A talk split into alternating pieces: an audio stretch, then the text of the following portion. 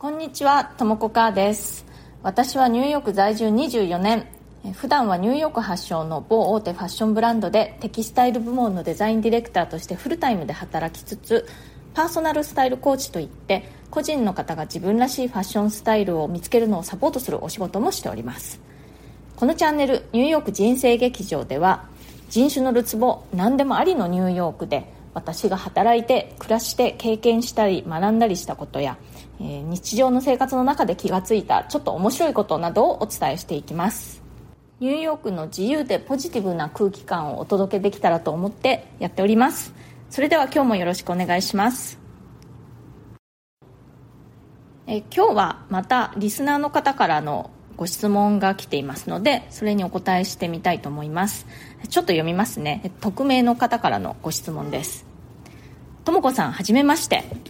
いつも楽しいお話をありがとうございます。ともこさんの自然体なお人柄とニューヨークの自由な雰囲気が感じられるこちらの Voicy にすっかりハマって先日過去の放送分も遡ってえ全て聞き終わりました。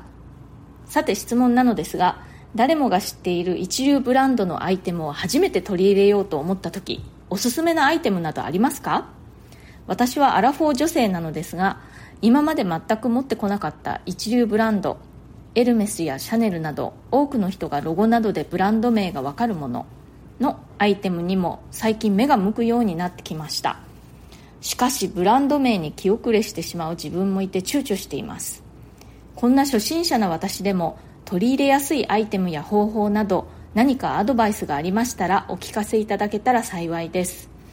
またとも子さんの考える一流ブランドの持つ魅力についても教えていただけたら嬉しいです。これからも放送楽しみにしています。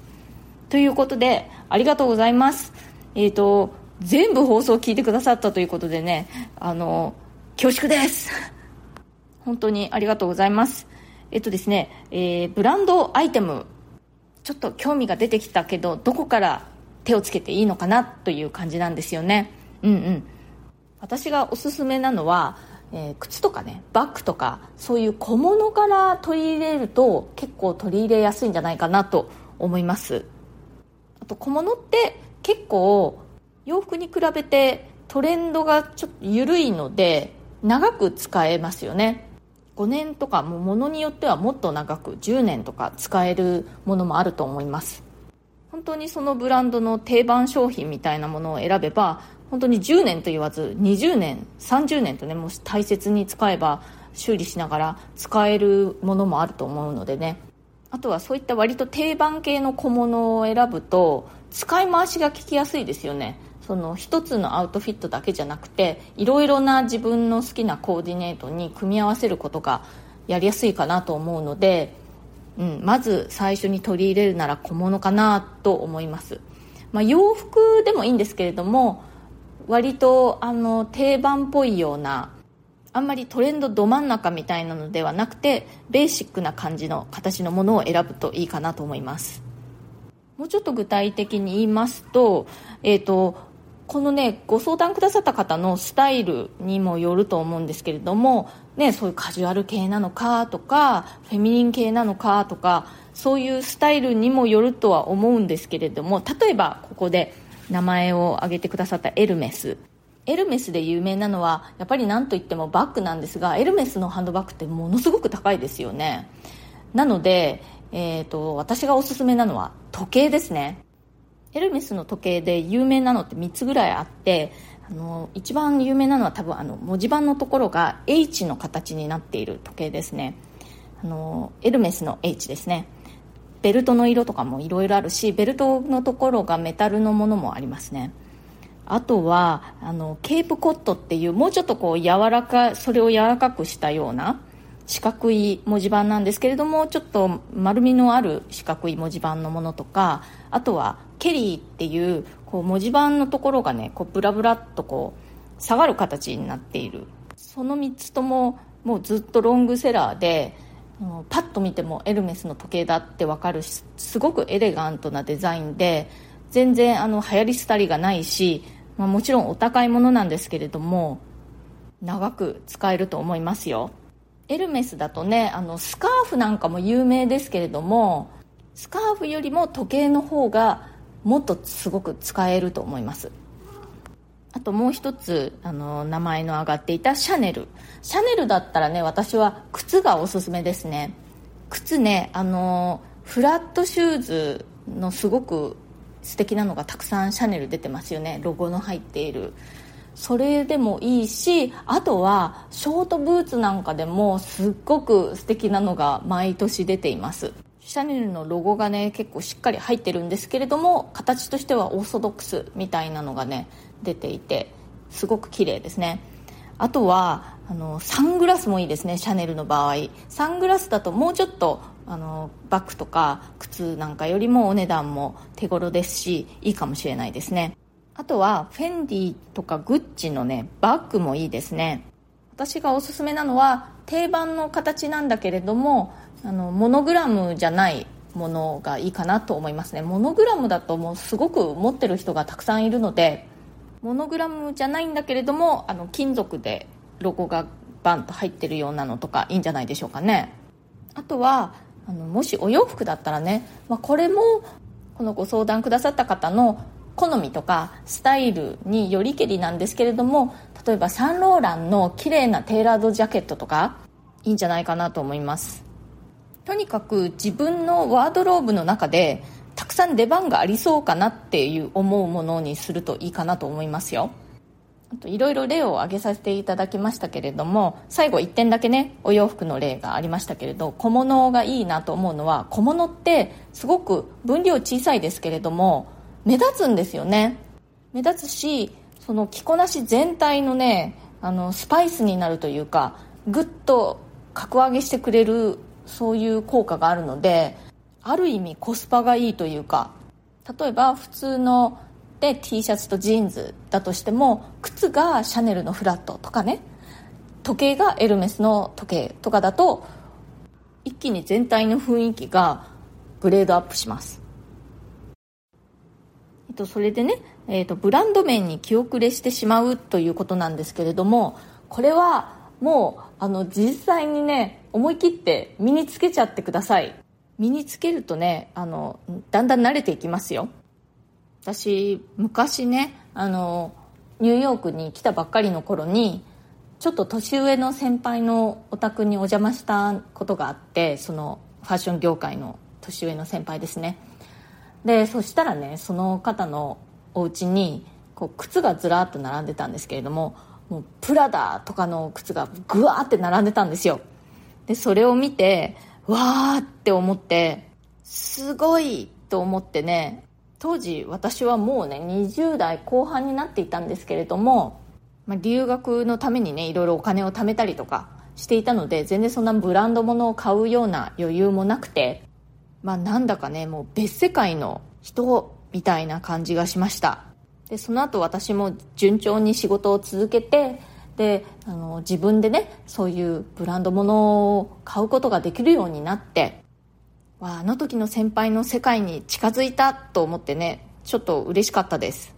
こんな日が来るなんてっていう感じでねちょっと感慨深かったです。まあ私今もそんなにブランド本ばっかり持ってるわけでもないんですけれども、すごく気に入ったもので、あ、これは私にとってすごく使えるアイテムだなと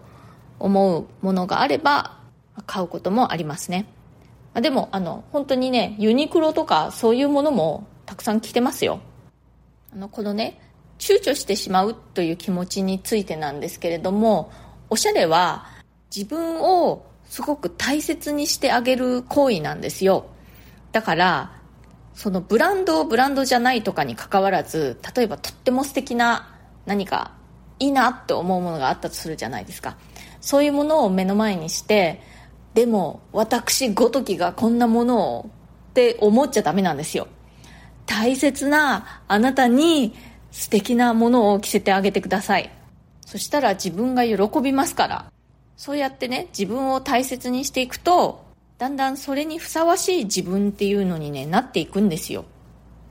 で今日はね、そのブランド物うんぬんのお話でしたけれども、そのブランドとかに本当関係なく、自分に素敵なものを着せてあげてください。そうすると、素敵な自分になっていくんですよ。こんなの私には柄にもないとか本当で滅相もないとか私ごときがみたいな考えは捨ててくださいあなた自身を一番大切にできるのはあなたですからね最後に、えー、私の考える一流ブランドの持つ魅力ということなんですけれどもそうですねあの一流ブランドのものってやっぱりすごく丁寧に作られているんですよね。そこが感動というかねわあなんか時間をかけて綺麗に作ったんだなって思うと感動ですね。お洋服なんかだと特に内側ね裏側の中の見えないところの始末なんかが本当に綺麗です。あとまあお洋服だとねあの素材の良さもう手に触れた時の感じる素材の良さっていうのも素晴らしいし本当にねもう作りが丁寧でその縫い目の一つ一つステッチの一つ一つがこう細かかったりねあの普段よく見かける量産品ではないような、えー、すごく丁寧な作りっていうところが感動的ですね。そこが魅力かな。ただね一つその丁寧に作られてるから丈夫かっていうとそうとも限らないところがちょっと注意してください。特にお洋服なんかの場合は結構デリケートな素材のものが多かったりするので意外とねあのすぐにダメになってしまったりなんてこともあります。あとはその一流ブランドのものってパッケージもすごく綺麗ですよね。バッグとか靴なんかだとすごく綺麗な袋に入れられてそれが箱に入って箱もこうとっても綺麗な捨てるのがもったいないような箱に入っています。そういうところもこうなんかね綺麗に誰かがこう一生懸命作ったんだなって思うと、まあ、感動ですね。ありがとう大切にしますって自然に思えてくるというか大切に使わせていただきます。っていう気持ちになりますね。今日はこの辺でそろそろ終わりにしたいと思います。匿名のリスナーの方からのご質問で一流ブランドを初めて取り入れてみようと思うけれどもおすすめのアイテムなどありますか？ということとあとはあとは気遅れしてしまう問題ですね。そのブランドに気遅れしてしまう問題。あとは私の思う一流ブランドの持つ魅力についてということでお話しさせていただきました。参考になったでしょうか？今日の私の話が気に入ってくださったらチャンネルのフォローもぜひよろしくお願いします。それからこんな感じで質問やリクエストそれから相談なども受け付けていますので私に何か聞いてみたいことがある方は私のねあのプロフィールのところに質問できるリンクを貼ってますのでそちらからぜひ送ってください。匿名でも大丈夫ですよ。ファッションのことやニューヨークのこと海外で働くこと海外で暮らすことキャリアチェンジのこと人生をシフトしたいなどなど私にお答えできそうなことであればできるだけこの放送を通じてお返事していきたいと思います。今日も最後まで聞いてくださってありがとうございました。今日最初の方に小さい声でうちの猫がにゃーって言ったの聞こえました？聞こえた方はラッキー。久々ですね。というわけで、それではまた次回、ともこかーでした。